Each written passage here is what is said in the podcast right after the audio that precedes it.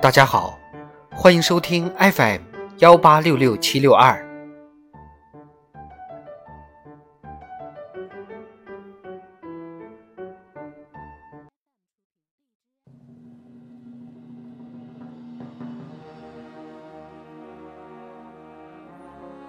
党的十九大以来大事记，二零二零年。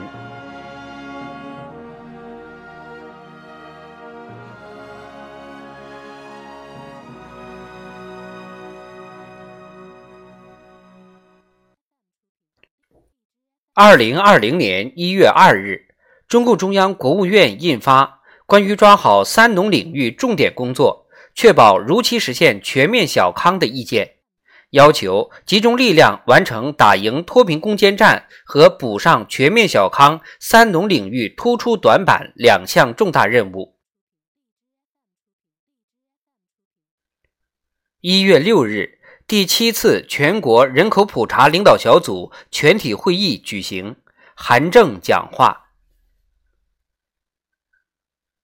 一月七日，习近平在主持召开中央政治局常委会会议时。对做好二零一九年十二月二十七日以来湖北武汉监测发现的不明原因肺炎疫情防控工作提出要求。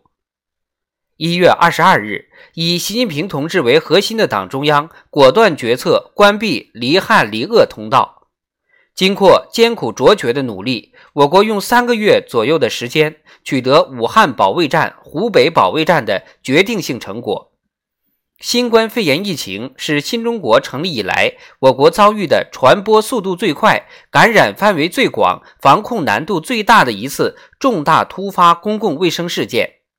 也是百年来全球发生的最严重的传染病大流行。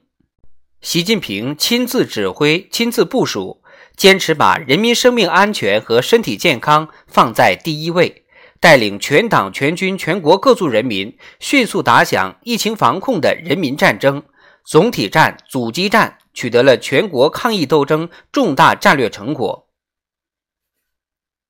九月八日，全国抗击新冠肺炎疫情表彰大会举行，习近平讲话指出，在同这场严重疫情的殊死较量中，中国人民和中华民族以敢于斗争、敢于胜利的大无畏气概。铸就了生命至上、举国同心、舍生忘死、尊重科学、命运与共的伟大抗疫精神。习近平为共和国勋章获得者钟南山、人民英雄国家荣誉称号获得者张伯礼、张定宇、陈薇颁授勋章奖章。一月十二日，中国完全自主研制的新型万吨级驱逐舰。首舰南昌舰归舰入列。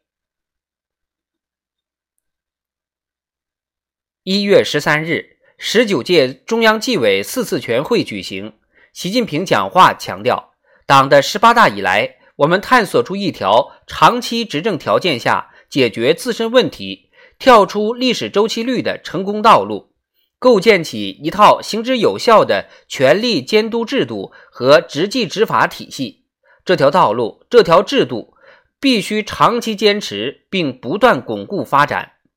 一体推进，不敢腐、不能腐、不想腐，不仅是反腐败斗争的基本方针，也是新时代全面从严治党的重要方略。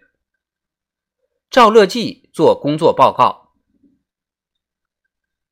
一月十七日至十八日，习近平对缅甸进行国事访问。出席中缅建交七十周年庆祝活动暨中缅文化旅游年启动仪式。